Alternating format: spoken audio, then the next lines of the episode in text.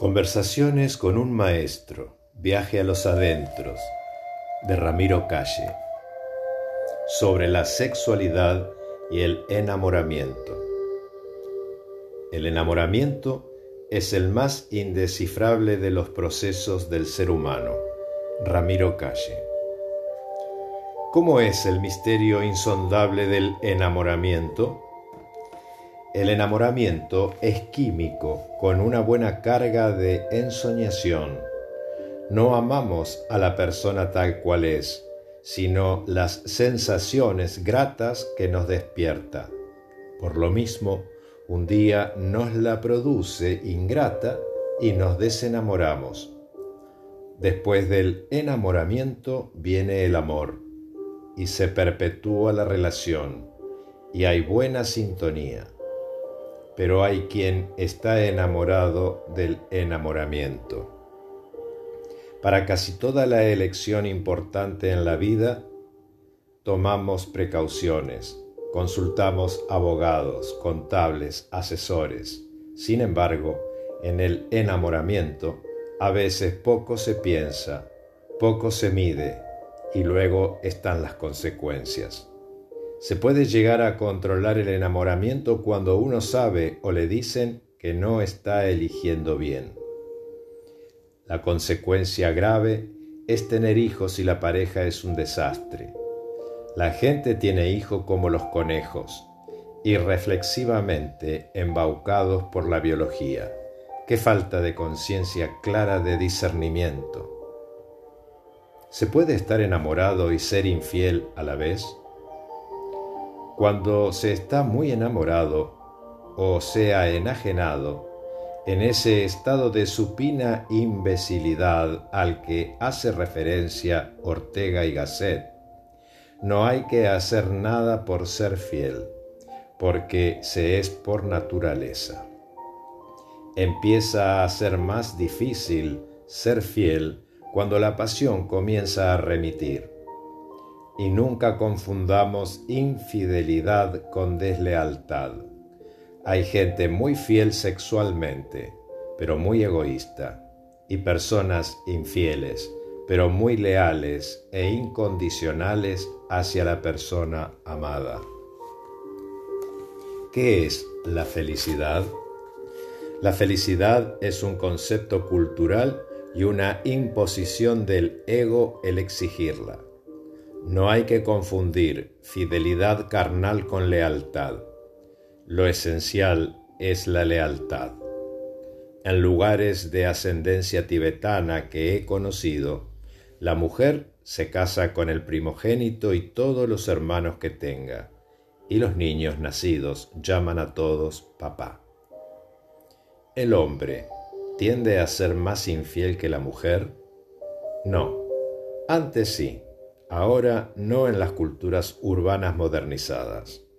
La mujer que es infiel lo hace mucho más sabiamente, con más discreción y recato. ¿Puede uno decidir a quién amar?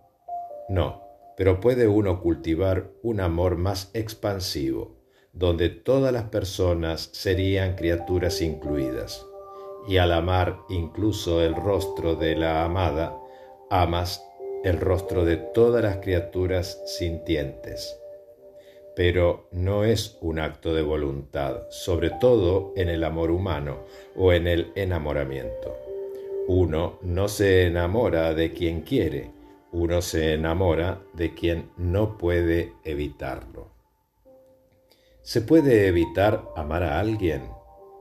Reprimirse deja grietas en el alma, lo que podemos hacer es medir nuestros tiempos con la persona que queremos o incluso seguirla queriendo en la distancia. ¿Por qué reprimir el cariño a una persona?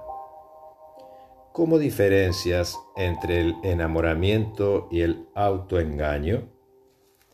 Muchas veces, cuando estamos enamorados o decidimos estar enamorados, no vemos a la persona, vemos solamente el placer que esa persona nos reporta, de tal manera que si un día deja de reportarnos ese placer, entonces dejamos de amarla. ¿Por qué? porque el amor genuino es aquel que permanece incluso cuando el deleite y la celebración de los sentidos ha finiquitado. Quizás ya no la amamos con pasión, con enamoramiento, pero entonces viene un amor infinitamente más verdadero. Otra cosa es si ese amor puede seguir en pareja o es mejor que la pareja se disuelva y las personas se limiten a ser amigos. Cada situación es única. ¿Qué es la sexualidad? La sexualidad es una energía que, como otras, puede experimentarse con plena conciencia y evitando la mecanicidad y el apego o la obsesión, tratando de instrumentalizarla para obtener destellos de conciencia más allá del pensamiento automático. ¿Qué nos puede decir sobre la sexualidad consciente?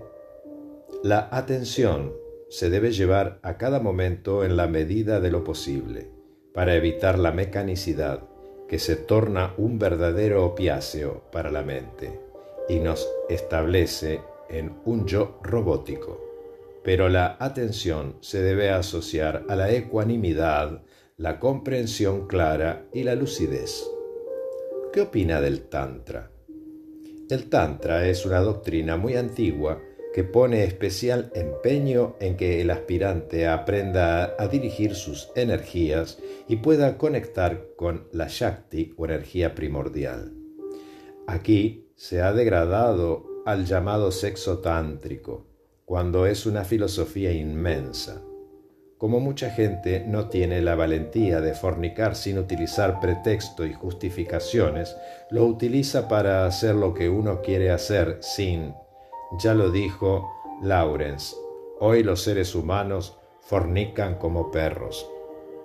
El Tantra simplemente es vivir con más conciencia, no solo la relación sexual, afectiva, emocional, pero luego hay muchísimo más.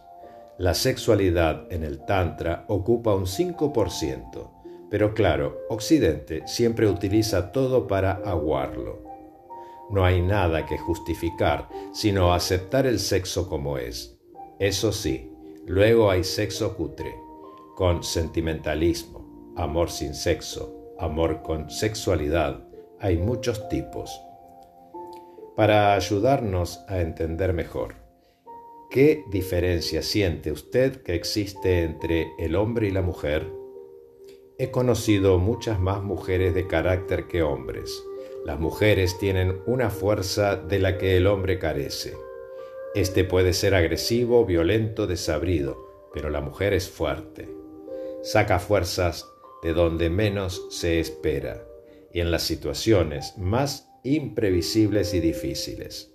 Además, la mujer opera con los dos hemisferios del cerebro.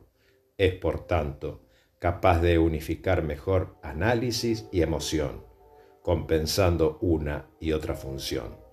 Ante las dificultades, son mucho más resistentes que el hombre y saben sacar mejores fuerzas de flaqueza. El amor iniciático. Ha existido en todas las épocas. Es el enamoramiento puesto al servicio del desarrollo de los potenciales internos y de la conciencia para trascender y lograr finalmente el amor o amor sin muerte. Esa corriente de amor iniciático fue bien conocida por los tantrics de la India y muchos siglos después por la tradición de los fieles de amor, de los que formaban parte esos dos grandes amadores que eran Dante y Petrarca. Alentó también a los trovadores y su amor cortés, y ha sido fuente también de inspiración para los poetas, y sublimándolo hacia el divino para los místicos. Pero ese enamoramiento que llega a emborrachar los sentidos y aturdir la mente no está exento de riesgos y puede desencadenar los peores dragones de la pasión los celos, el afán de posesividad y de acaparar, las exigencias y reproches, las expectativas y el rencor. Entonces la miel se convierte en hiel y el amante no es capaz de poner alas de libertad al amado. En tales casos, al comerse el cebo del amor, el amante se traga el anzuelo envenenado, y en tal caso el amor o amor sin muerte se convierte en mor o amor con muerte. De la misma manera que el suelo sobre el que nos desplomamos es en el que tenemos que apoyarnos para incorporarnos. El amor iniciático y el enamoramiento mágico deben ir dando pasos al almor, amor del alma, y a la conciencia libre e iluminada. Así, lo que a unos debilita, a otros fortalece. Lo que a uno conduce al aferramiento y el amor egoísta, a otro les eleva al amor consciente y que sabe poner las condiciones para que la otra persona sea dichosa aún a riesgo de perderla. El secreto está en poder transformar el amor pasional, donde muchas veces tan solo se captan las sensaciones placenteras que la otra persona nos procura, pero no se ve a la persona misma, en un amor consciente y desde el ser, y no solo desde el cuerpo. Eso no quiere decir que la carnalidad no pueda seguir jugando su papel, pero sin atolondrar la conciencia. Comparto con vosotros un texto incluido en mis obras de Tantra y que recitaba como nadie mi amado hermano Miguel Ángel, excepcional poeta, rapsoda y ser humano.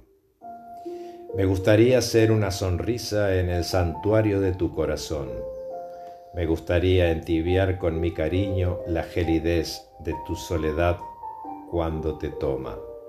Me gustaría que me sintiera circulando por tus venas al asalto de tu corazón y retoñar en cada uno de tus pensamientos y poder situarme en cada esquina de tu destino. Me gustaría ser tu corazón, tu lascivia, estallarte de pasión y deslizarme sigilosamente por cada átomo de tu ser, convertirme en el hechizo que embriagase tu mente, el encanto que invadiese tus sentimientos, la vibrante evocación de tu memoria, el sabor de eternidad de todas tus fantasías. Me gustaría convertirme en tu festín y en tu gloria, en tu aurora y en tu crepúsculo, en tu abismo de pasión inmensa y desenfrenada. Me gustaría internarme disparatadamente en cada una de tus células, urgido por la carne y el espíritu, ser torrente en el torrente de tu vida, exaltación de tus ensoñaciones. Me gustaría esmaltar tu ánimo en los momentos fatigados de tu vida y demorarme para siempre en tus sentidos si siempre no fuera demasiado breve, si siempre no fuera más que el comienzo de un inmenso y amoroso trayecto sin final. Om Namah Shivaya.